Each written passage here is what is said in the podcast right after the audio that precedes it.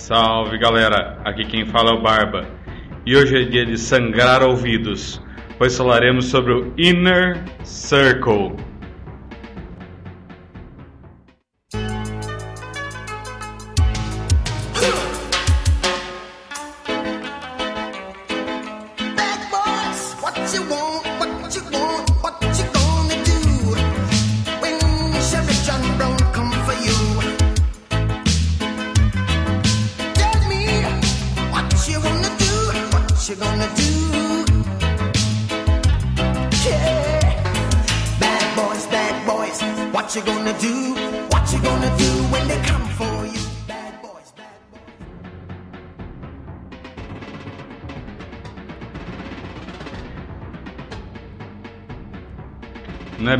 Esse Inner Circle, e sim o movimento escandinavo que ocorreu entre o final da década de 80 e o começo da década de 90. Uma das coisas mais bizarras, insanas e agressivas que temos notícia. Um movimento que começou através da música e extrapolou todas as barreiras sociais, causando impacto até hoje, 20 anos depois. A escalada de acontecimentos que levou um grupo de jovens músicos ao posto de criminosos mais procurados nesse norte gelado, ao mesmo tempo em que se tornava um dos principais produtos de exportação cultural. Então, calem suas bocas que vamos começar.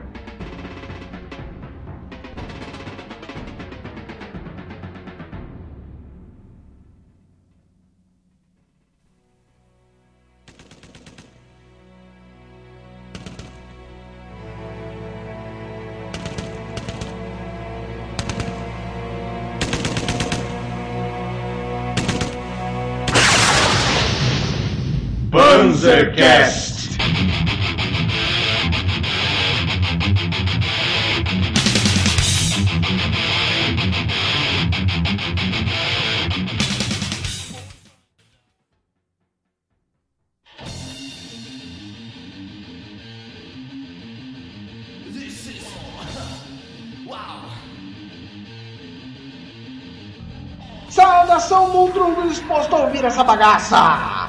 Eu sou Felipe Parra e esse é o Panzercast! Estamos aqui hoje com os dois mundrungos de sempre, a lhama negra mais panzer de todos os tempos, chileno! Buenas noites, galera. E depois dessa introdução magibundesca do nosso amigo do nosso amigo Felipe Parra, aqui também do nosso lado, primeiro e único, excelentíssimo senhor Barba. Fala galera, é um prazer falar dessa coisa absurda com vocês hoje. Cara, olha, vocês vão ver que o papo parece sério, mas não é tão sério assim. É, chega, chega a ser tão cômico se não fosse trágico muitas das coisas que aconteceram nesse período aí do Inner Circle, norueguês e não sei o que nas plantas. Então, vamos pro cast e vamos ver o que mais essa porra aí mudou pelo mundo afora, influenciou bastante gente também, beleza? Bom, vou começar é, situando historicamente. Inner Circle começou mais ou menos em 1988, por aí, com a chegada do senhor Per Ingrid Olin, Hugo Dead, da banda Mayhem. Esse cara, um sueco, que provavelmente tinha problemas mentais, Problemas mentais, velho. O cara pegava, cagava na meia e girava no quarto, né, velho? Pelo amor de Deus, velho. O cara pegava, enfiava, enfiava corvo dentro do saco plástico pra sentir o cheiro da morte. Vivia só em albergue. Veio de carona pra Noruega. O cara já era errado desde sempre. Sempre foi um caipora. Nada melhor do que entrar numa banda de doido, né? É isso que dá essa molecada fica venerando os anos 80, Venom, Merciful Fate, Celtic Frost. Mas tem que ouvir a música, molecada. Não, não pire na maionese, não pira. Não podemos esquecer do grande e poderoso Bathory! Bathory! Fudido! Bom, quando esse cara chegou, ele adicionou um nível de insanidade numa banda recém-formada, o May. Recém-formada lá, com seus 5 anos de idade, mais ou menos nessa época. O cabeça do May era um cara chamado Stein Arset, um lapão que atendia pelo nome de Eurônimos. o príncipe da morte em grego. Como você já vê, os nomes ajudam muito, né? Quando o nome é muito bom, a propaganda fica meio engraçada da coisa, né? Mas ele se sentia o príncipe das trevas, real senhor mentor do universo black metal negro, do obscuro satânico escandinavo, é, extremamente ariano, lapão, por mais que isso seja contraditório. Um bando de nihilistas, satanistas, nazistas, é, socialistas, darwinistas sociais, é, paganistas, misantropos. É, depois eu que sou o Mocoron que ele é do Capitão América, não? O Euronymous era o fundador do Mayhem e viu no Dead provavelmente um jeito, jeito de promover sua banda. Afinal de contas, tem um cara com uma tendência suicida, como o Dead sempre teve, com todo um apego à morte, era uma coisa muito é, comercial. Exatamente a palavra, comercial e chamativo nos palcos, né? Queira ou não queira também, ele ia lá, se cortava pra caralho com faca e espirrava sangue na galera. Isso trazia um show pro Mayhem, virava todos os olhos para é, pra essa banda justamente dessa forma psicopata do Dead ser em cima do palco. Ele sempre foi assim, tipo, não era novidade para ele, né? Mas para os outros chocavam. É a coisa do choque, né? O cara, se não me engano, ele dizia que com 10, 11 anos ele tinha é, semi-morrido, congelado e que ele tinha voltado da morte. Tinha toda essa ligação. O baixista do Mayhem, é, Necro ele falou que quando ele conheceu o, o Dead, a fita demo do Dead que ele apresentou para entrar no Mayhem, ele foi pegar no correio a, a, carta com a fita, veio a fita e uns bichos mortos junto. Ou seja, o cara era errado mesmo. Então, quando ele chegou, tudo atingiu um nível maior de insanidade, de excentricidade. Acho que a palavra menos preconceituosa é excentricidade. É, então, o black metal começou a chamar a atenção. Excentricidade porque era na Noruega. Se fosse aqui no Brasil, seria louco. Não adianta não, cara. Esse negócio excêntrico é só coisa de rico, cara. Daí, nessa época, o, o Mayhem começou a chamar mais atenção. Teve, ao, no decorrer dos anos, ficou prometendo um novo álbum que é, já estava, bem dizer, vendido quatro anos antes de ser lançado, já estava sendo anunciado. Na época também teve o famoso ao vivo em Leipzig, na Alemanha. Até que, em 1991, o cidadão chamado Per Inge Olin, vulgo Dead, se matou. Pegou a cabana onde ele vivia, no seguro social, cortou os pulsos, meteu um tiro na na testa, usando uma camiseta Ai Coraçãozinho Transilvânia. Olha que fantástico.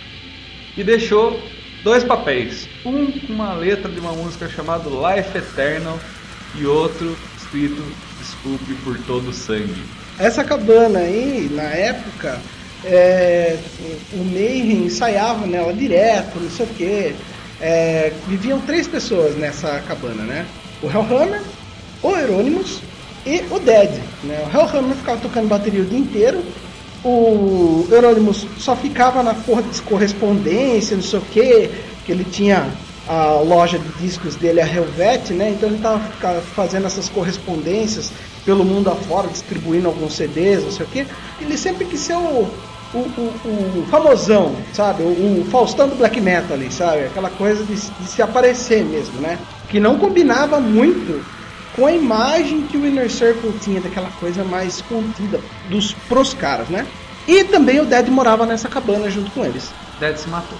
O Euronymous chegou na cabana, viu a cabana fechada, entrou pela janela, sei lá por onde, viu o Dead morto. E como toda pessoa normal, ele foi comprar uma câmera para tirar foto do, do Dead e reza a lenda que ele pegou pedacinhos do crânio e fez ornamentos com o crânio estourado do Dead, meu filho. Agora, estou de pé aplaudindo a sapiência de um europeu. Depois nós somos terceiro mundo, não?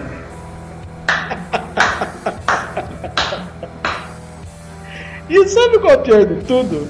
Isso surgiu uma lenda extrema de que não, porque eu tenho um pedaço do crânio do Dead, e outro cara fala, porra, eu também tenho. Aí o cara do Marduk, outra banda, eu também tenho um pedaço. Cara, se todos esses caras tivessem um pedaço do crânio, velho, imagine a cabeça do Dead, o tamanho que seria. De, de, a cabeça de alien, velho, gigantesca, né, cara? Essas lascas da Cruz de Cristo, né? versão black metal, versão Norwegian. que é true, meu irmão. Lasca de Cruz de Cristo de errou.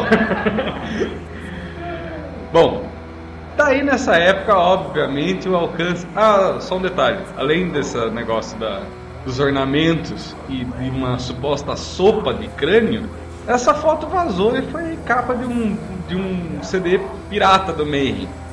Mas enfim, quando vazou, aí sim a morte dele ficou famosa, né? Tinha uma capa de CD com a porra de um cara é, desfacelado. Isso é o lance sensacionalista que eu tinha falado, que o Euronymous, mais ou menos, ele queria ser uma peça, um ator, o, o, o ícone, vamos dizer assim, do black metal, né? Isso coroou a idiotice do Euronymous em ser o Faustão aí do black metal. E daí começou a trazer, atrair molecada. Não que eles não fossem molecada, eles deviam ter na época, sei lá, uns 19 para 20 anos. E começou a atrair os, os, seguidores, né? A legião de molecada. Nessa época surgiu a, a o Gordo tinha falado, a loja do, de CDs do Anonymous, e a DSP, Death Like Silence Productions, que lançava seus famosos CDs que tinham a numeração Anti-Mosh. Anti-Mosh número 1, Anti-Mosh número 2. Bom, o Euronymous aproveitou essa fama para tentar ganhar dinheiro e começou a produzir algumas bandas como Merciless, Saigen do, do Japão, Abruptum da Suécia e Burzum. Sobre essa coisa do, da numeração de Mosh, acho também, se não me engano, eles tinham um emblema com, com um selo de qualidade escrito é, contra Scott Burns. Scott Burns, para quem não conhece, é um grande produtor de death metal da Flórida. O grande lance dessa galera aí, realmente, era fazer um som que não estivesse na mesmice que o death metal é, americano tava. Eles reclamavam que tudo era muito igual às gravações. E o Scott Burns ele é um ícone das gravações death metal dos anos 80 e 90, né, que aconteceu nos Estados Unidos. Então eles eram anti esse tipo de mixagem no true metal Panzer Evil from Hell, né? Então eles faziam aquelas coisas maravilhosas, parecia que o estúdio tava tinha teto de zinco, tão bem gravado que era, e os caras metiam o pé pela Death Like Silence lá, e surgiu várias bandas, várias bandas boas, com uma boa criatividade, totalmente rebeldes a esse tipo de metal extremo que estava rolando, que era mainstream na época. Só para destacar um pouco, esse sai no Japão, ele não tem muito a ver com black metal, é mais um grindcore meio meio, meio progressivo assim, loucura, mas é como o próprio Gordo disse, é no fundo dessa. Se você rebuscar bem, você acha a banda boa. Acha uns, uns, álbuns interessantes. Sim, e até começou a influenciar bandas que eram até conceituadas na Noruega na época, como por exemplo Dark Throne. Dark Throne tinha lançado com sucesso o Soulside Journey, que era, tinha uma pegada mais death metal. E com todo o sucesso da, da ideia do black metal surgindo na Noruega, ele rapidamente se moveu na direção de fazer um som mais nessa, nessa ideia. É, quem mais foi atraído para isso? Imperator, Imperator que é, adicionou muita qualidade musical mesmo no black metal, que era um pouco mais cru. Temos o Hades, ou posteriormente Hades Almighty. E esses caras começaram a frequentar a loja de discos do Euronymous, que tinha um porão. E é esse grupo que frequentava a loja de discos passou a ser conhecido como Inner Circle.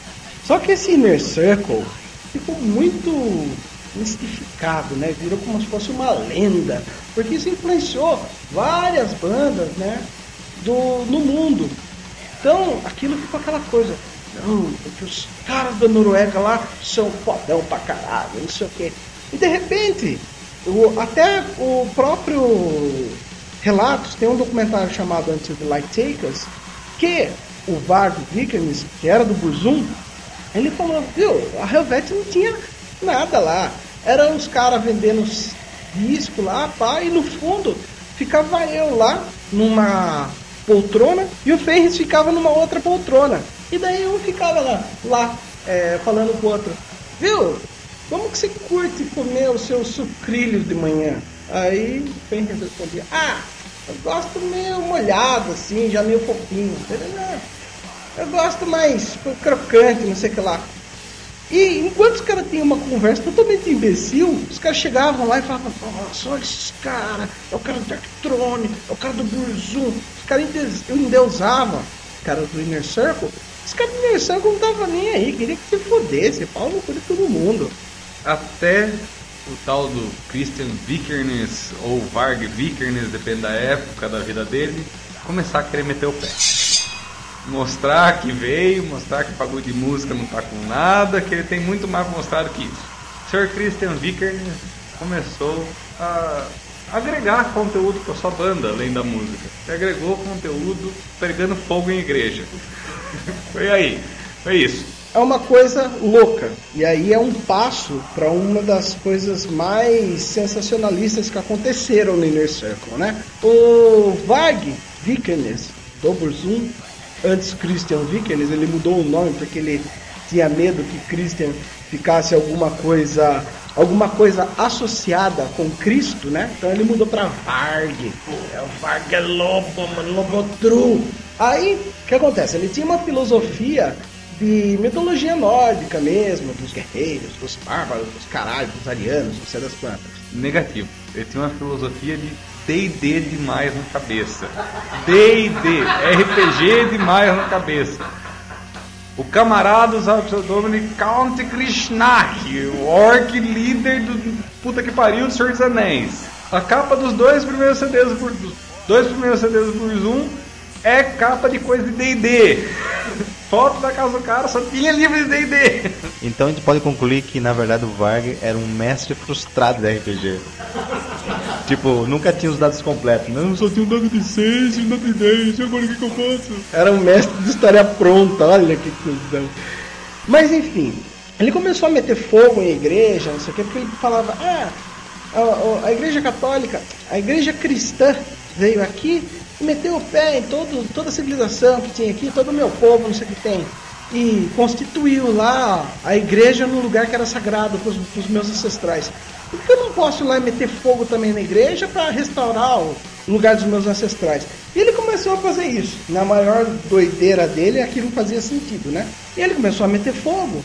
E como sempre tem um cara doido, tem os idiotas que seguem o cara doido. E aí começou a ter uma queima de igreja extrema na Noruega que foi foda, sensacionalista, notícias populares total. E a coisa foi escalando. É, enquanto o Varg o Yorn do Hades, Samote estavam correndo atrás de queimar a igreja, outros caras queriam ser mais extremo ainda. Bard Faust do Imperator, matando um homossexual indo preso. Não indo preso ainda, mas enfim, matando um homossexual.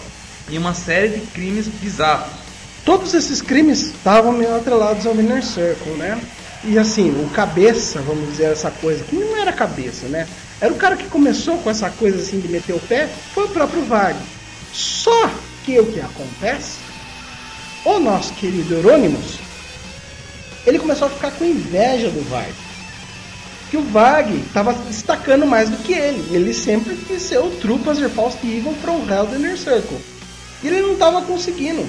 É, a, o, o Varg estava tendo uma ascensão dentro do Inner Circle de respeito que o Hieronymus não estava gostando. E aí o que acontece?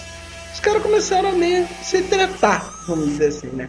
Palavra aqui, palavra lá, não sei o quê. Para quem conhece um pouco de cinema, saber mais ou menos dessa situação que está acontecendo, imagine que Godard é o Varg e o Truffaut é o Euronymous.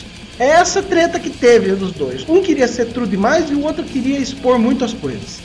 E foi exatamente isso. Daí no meio do caminho, só para ter um twist e aumentar a complexidade, o Varg decide começar a aparecer também.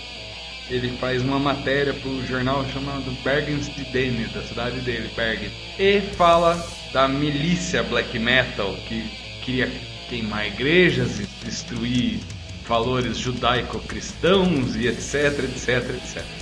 Daí vai lá, o jornalista leva a sério um moleque de 19 anos, publica a matéria mais sensacionalista do universo, falando da milícia black metal. Mas também, né, cara?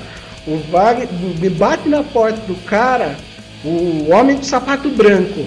O Wagner vai lá, vai lá fala um monte de merda. O que, que você acha que o homem de sapato branco vai fazer? Vai fazer sensacionalismo em cima dessa porra. É lógico. O cara me pega um jornal lá, certo? De reputação duvidosa, igual o tabloide lá em inglês, certo? Igual notícias populares que tinha aqui. É, de um lado tinha a coisa do Vargas, do outro lado tinha a mulher pelada. Você vai levar é, a sério um jornal desse, sabe? Só que infelizmente o pessoal levou, né? O pessoal levou a sério. E aí começa a onda do Greven na Noruega. Greven é como eles chamavam um conde, o vilão norueguês. E o Greven tava lançando um EP dele, chamado Ask, que significa cinza em norueguês. E tinha foto de uma das igrejas que o filho da puta tacou fogo. Edição limitada desse EPzinho ele entregava um isqueiro junto. Ou seja, o cara tava querendo ver o mundo pegar fogo mesmo. O cara tava querendo o projeto Mayhem mesmo. E a coisa começou a pegar uma dimensão é, caótica. Começou a ter incêndio de igreja direto. A, a, nenhum momento histórico teve um registro de incêndio em igreja tão frequente quanto nessa época na Noruega. Começou a sair da Noruega, por exemplo, tem um episódio do Therion na, na Suécia, onde a casa do guitarrista do Therion pegou fogo e a investigação da polícia levou uma menina chamada Marie, que dizia ser namorada do Greven. O Varg não, não assumiu ser namorado dela, nem nada do gênero, nem participar diretamente. Mas ele já provocou depois o guitarrista do Therion mandando um isqueiro para casa dele, perguntando, mandando uma carta para casa dele perguntando se tinha achado isqueiro dele em algum lugar. A carta ainda é muito longa, eu tô com um pedacinho dela aqui, que na verdade antes, quando essa senhorita Marie fez esse, esse ato, ela fincou uma, uma faca com um, um papel dizendo: O conde esteve aqui e voltará. Só complementando o que o Barba disse sobre a carta, a carta diz o seguinte: Olá, vítima. É o Count Grishnak do Burzum. Acabo de voltar de uma pequena viagem à Suécia. Mais precisamente em um lugar a noroeste de Estocolmo e acho que perdi um isqueiro e um disco do Burzum. Haha. Voltarei muito cedo e talvez desta vez não os acordarei no meio da noite. Darei uma lição de medo. Somos realmente muito loucos. Vida louca! Os nossos métodos são a morte e a tortura. As nossas vítimas morrerão lentamente. Devem morrer lentamente. Marvado, cara, hein? Mas fora isso, não foi só o Therion que sofreu um problema. Também a banda Paradise Lost e o Dayside também sofreu alguns atentados com isso. Lembrando também o Mortification também, quando eles fizeram a turnê na Escandinávia, eles falaram, velho, o que, que é esse monte de criança aqui do lado do, burs, do, do lado do burzum, do lado do busão, mano? Que, que é esse monte de criança aqui do lado do busão, não sei o que, zoando barraco, não sei o que lá. Aí eles foram entender que era coisa do Inner Circle, não sei o que. Na verdade eram seguidores, né, vamos dizer assim. E a coisa começou a tomar uma proporção gigantesca e começou a ter problema com a polícia, a galera. Ou, tipo, se tivesse três, quatro negros de preto é, numa esquina conversando, a polícia baixava, metia o pé. Tanto que o Mortis, baixista do Império, é, duende, né? Ele virou duende depois, né? Foi, foi, com as fadas lá da Xuxa. Aí ele se mudou, se eu não me engano, ele foi pra. Não sei. Foi pra alguma coisa. É, ele, se, ele se mudou ali pro. Ali nas redondezas, Suécia, Finlândia, eu não me lembro bem o país.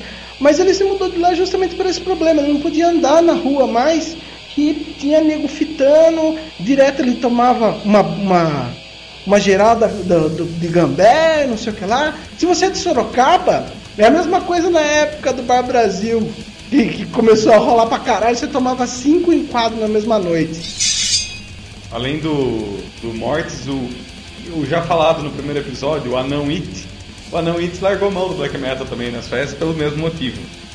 É, na Suécia teve um movimento parecido que eles chamavam de Swedish Black Metal Mafia. Nessa disputa de egos entre principalmente Euronymous e Varg, começou a ter uma escalada de violência. Ou você era da, do grupo do Varg ou você era do grupo do Eurônimo. E os caras começaram a se picar. O detalhe pertinente é que o Varg nessa época tocava baixo no meio. Tava gravando o, aquele álbum que a gente tava falando lá no começo, de 1988. Ainda estava sendo gravado, The Mistérios de um Satanás. Nessa época entra em cena também o Attila Zihar, um húngaro vocalista que veio para substituir o Dead. E a coisa começou a ficar meio estranha. Os caras já não, não se reuniam muito, senão dava briga, cada um pro seu canto. Varg em Bergen, Eurônimos em Oslo, até que em agosto de 1993 o Varg resolveu ir para Oslo. Essa é uma parte interessante. Sabe aquelas coisas de fofoqueira de vizinho? Então, aconteceu isso. Começou um disque me disque, que não sei o que, que não sei o que lá. O Euronymous falando um monte de merda, que disse que ia dar um fim no Varg, não sei das quantas. Ele era o fodão, que não sei o que. Aí sabe como é que é esse pessoal fofoqueiro pra caralho? Chegou na orelha do Varg lá. Ó, o Euronymous tá querendo te matar. Porra, mas como assim? É, tá querendo te matar. Falou que quer dar um fim em você, não sei o que tem, não sei o que lá. E coincidiu da cagada do Eurônimos ter escrito uma carta para ele, falando para ele ir para Oslo para acertar alguns detalhes que ficou de direitos autorais de um disco que tinha sido é, lançado pela Deathlight Silence, né? E estava pendente, que era pro, pro Euronymous pagar esses direitos autorais pro Vag. Aí o Varg falou, porra, meu, acabou de chegar essa porra na minha, na minha orelha. Chega essa cartinha, ah, o cara tá fazendo emboscada pra mim. Eu vou pra lá agora, essa porra. Então o cara pegou 11 horas da noite o carro dele, e foi ele e o Snor, que é o fofoqueiro, né? Além de fofoqueiro, o segundo guitarrista do Mayhem, certo? E foram pra Oslo pra ver essa parada qual é que é. Por favor, se refira ao nome de guerra. Quando você quiser falar de Snor, é Blackthorn, por favor. o único membro do Stigma Diabolicum. Aliás, reparem como existia essa cultura de bandas de um homem só né, na época, nem os caras se aguentavam. Enfim. O Vargas chegou no apartamento do Eurônimos, meio da madrugada, o Eurônimos abriu a porta e tomou 23 facadas. Simples assim. Simples assim. Qualquer outro detalhe é especulação. É, o fato é que terminou a história com Eurônimos 23 facadas mais morto. Morreu de cueca, ainda por cima. Tomou 23 facadas na costa. Esse pau, o Vargas ainda comeu a bunda dele. Os caras tentaram dar fuga. Não, mas peraí, voltando a falar esse negócio do, do, da cueca aí. Olha, tipo, quando você vê a, as fotos da época, putz, tem outro visual muito, muito esquisito, né? Somente aquele visual meio academia anos 80, camisetinha cortada até o abdômen. Eurônimo sempre usava essas porra. Meu, porra, os caras, tipo, em Deus o Satã aí, os bagulho from hell foda, visual foda. Mas vê que eu. Ah, tá tomando cu, cara. Mas chileno, você tem que entender, cara, que os caras queriam ficar em forma igual a Jenny Fonda, mano. Certo? Físico. Então, não adianta você malhar e ter uma, não ter uma roupa legal, uma camisa do Venom cortadinha pelo umbigo, mano. Teve esse episódio das 800 milhões de facadas aí, não sei o que, e os caras tentaram dar fuga. Diz que me diz que aquelas coisas, né? O Varg parou lá, isso já era umas 4 horas da manhã, ele só foi pra Oslo pra matar praticamente o, o Eurônimos e voltou, né? Ele e o Snor. O Snor com o cu na mão. O Blackthorn fumando um caretinha. Segundo reza a lenda no processo, ele tava fumando um caretinha enquanto o Varg metia 23 facadas. Continuando. Tá. O Blackthorn fumando um caretinha, certo? E cortando churros porque tava extremamente com o cu na mão. Eles foram até um lago lá na, da, na estrada que tinha. O Varg tava inteiro de sangue, né? Ele foi lá, pulou no rio, pulou no rio, voltou, amarrou a, a roupa dele numa pedra, jogou no lago lá e abriu a porta do, quer dizer, o porta-mala do carro dele. Tinha uma calça e um moletom lá do Creator. Aí ele falou: Ah, veio bem a calhar esse, esse moletom from hell. Era o a capa do Creator, Pleasure to Kill. Só que aí, velho, uma hora ou outra estoura a bolha, né? É um bando de criançada. A hora que o bicho começou a pegar, na época, em show de black metal, pra vocês terem noção, o exército frequentava. O exército norueguês. É, e daí você fala que o Blackthorn é true. O Blackthorn é um cagão do caralho, certo? Foi lá, falou que era minha mãe, não sei o que, quero, quero meu cheirosinho lá, com a porra do, do paninho dele Certo? Na hora que os caras foram enfiar o dedo na bunda dele pra falar, e aí, o que aconteceu? Abriu o bico. Mais uma vez. Literalmente deu de louco, né? Acho que ele ficou 6, 7 anos internado em, hospital mental. Ele literalmente deu deu louco. Ah, o sorteio tava louco e o Vargas matou o cara. É isso. E Esparta com fogo nas igrejas também. Daí, bicho, cai a casa. Os caras tinham a, uma testemunha, tinha uma confissão de um cúmplice e começaram a apertar toda a molecada. Rodou Bard Faust, rodou Yorn, rodou Varg, rodou Samote, rodou a porra toda. Exatamente. E os caras começaram a ter aquelas, como eu falei, aquelas espe- especulações sensacionalistas mesmo da mídia, né? Tudo os caras começaram a falar que era coisa de black metal, né? Os caras falaram, não, descobrimos a- o covil do conde. Nossa, aí na primeira página, aquela porra. Ia lá a escavadeira mexer pra ver se tinha arma, alguma coisa lá contra a- o Noruega do caralho A4. Era porra nada, era um esgoto. Aí vinha uma filha de uma puta lá falava, deu lá, não sei pra quem, certo? Filha da puta lá comeu, engravidou a Lazarenta. E a Lazarenta falou, não, porque eu fui, a- a- é, fui atacada por black metals e meu filho nasceu e eles pegaram meu filho para sacrifícios satânicos. Velho, isso é conversa de, de Marcel Goldschmidt, mano. Hum, é casos de família isso aí, certo? É, Só faltava se ligar lá e falar alô Cristina. Só que o ser humano é um bicho escroto, né? O que começou a acontecer nessa época? Todo mundo queria saber o que era black metal. MTV passava black metal. Todo mundo passava black metal porque black metal virou vendável. E isso fez o black metal ter um boom. Tivemos 800 milhões de bandas em 90, e- lançando CD em 93. E era tudo o que essa cúpula do Inner Circle, lá, a real cúpula do Inner Circle, não queria que acontecesse. Se tornar uma coisa comercial. Justamente eles estavam totalmente contra ao que era comercial na época extrema, o, o death metal, certo? Depois de 3, 4 anos, eles viraram a modinha da época, né? Já dizia o Nargarote que 1993 foi o ano da miséria. Olhem a quantidade de CD de bandas novas de black metal surgindo em 93, um número é, inconcebível de bandas. É, isso perdura até hoje. Nós temos hoje é tido como um dos maiores produtos de exportação da Noruega o black metal. Até de uma notícia que faz mais ou menos um ano e os todas as pessoas eh, responsáveis por relações exterior da Noruega têm curso de black metal, ministrado entre outros pelo Fenris. O cara ficava sentado lá na Helvet falando de sucrilhos com o Varg.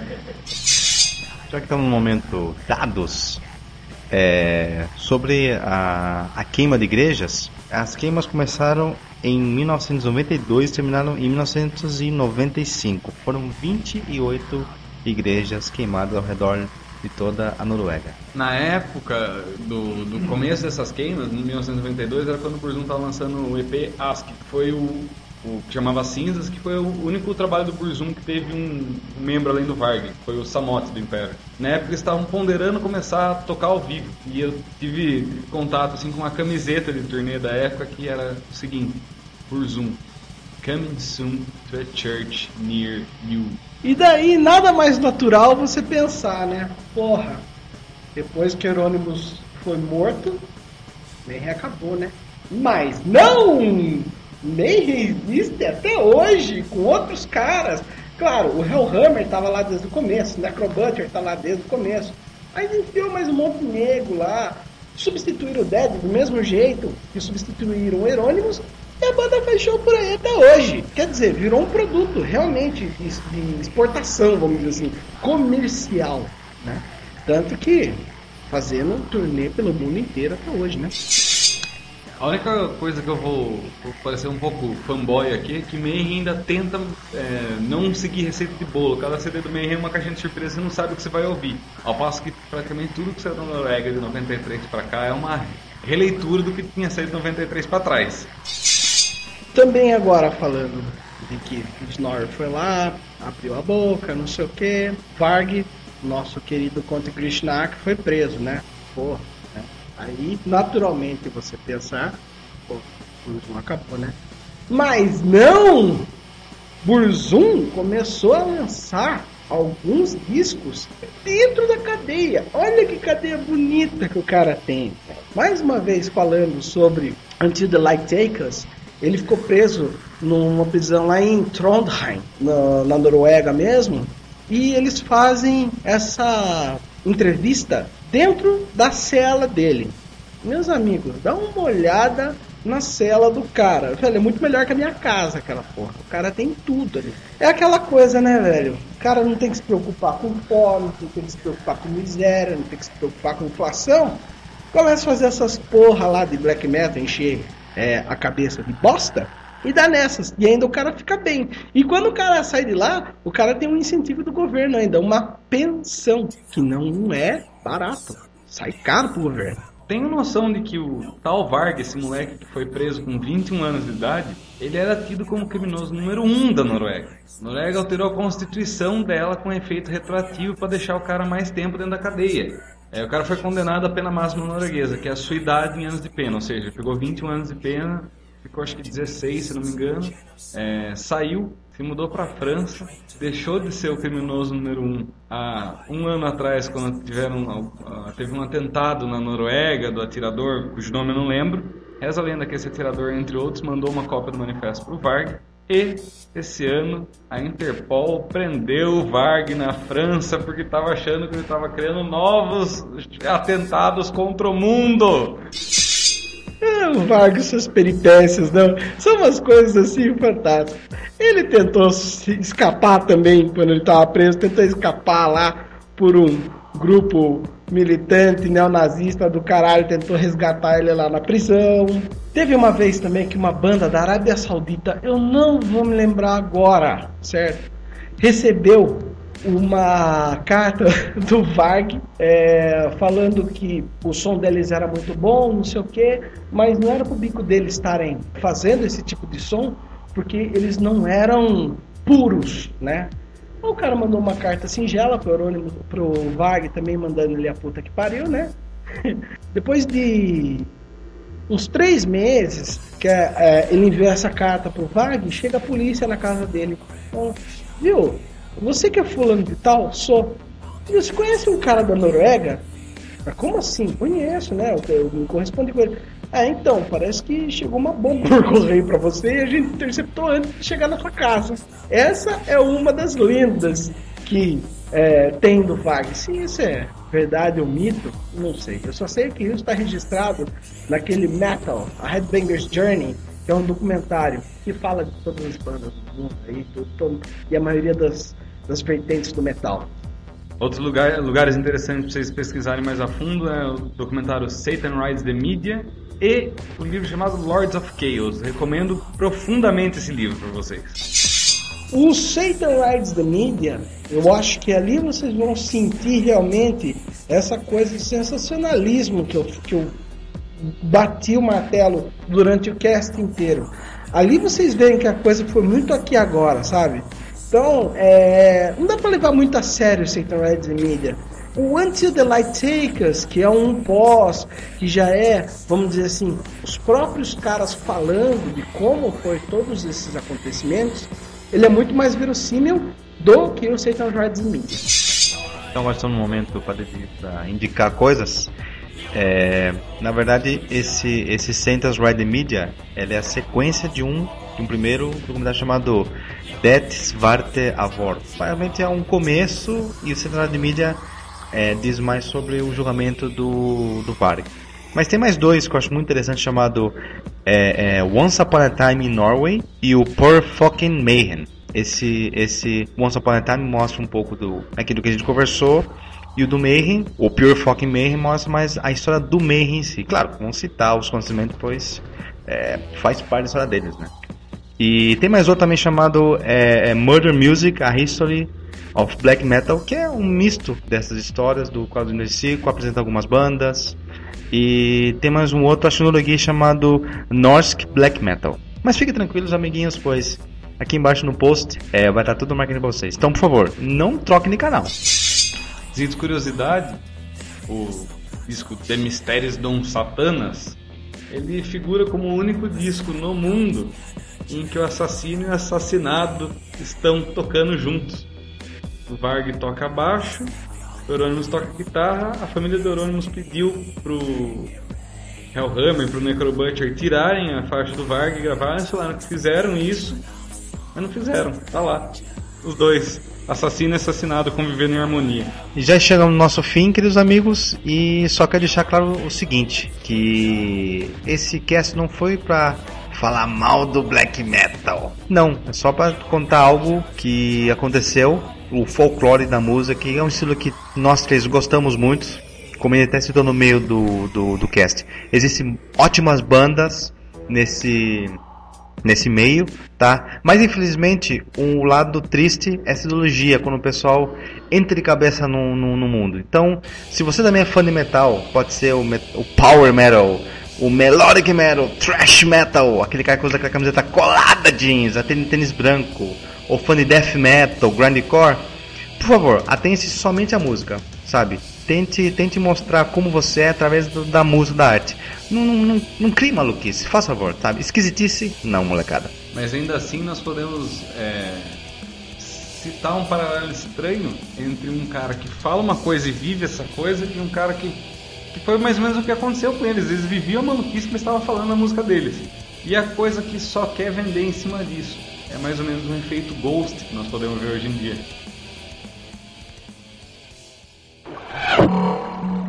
Message for you, son. Então, um recadinho aqui, galera, para vocês. O nosso querido Panzercast agora tem um blog. Oh, que maravilha! E fora isso, tem os nossos contatos. Diz aí todos os nossos contatos e o nosso blog também chileno. Então, para críticas, sugestões, pedido de casamento, diretização de casa, qualquer abobrinha, por favor. E-mail para pzcast.gmail.com O nosso Twitter é arroba pzcast. Facebook, a rede social da galera, do pessoal que gosta de, do amor, da felicidade das críticas, que é o facebook.com barra panzercast. Ou em último caso, aquele, sabe aquele, aquele ícone que você pode buscar? Escreve lá, panzercast, acha rapidinho. Por favor, não seja mocorongo, tá? E o blog para você baixar esse, esse lindo e maravilhoso cast é o pzcast.blogspot.com.br. E último recadinho rápido vai pro PV. PV, explica a história da polícia irlandesa que tá atrás de você, cara.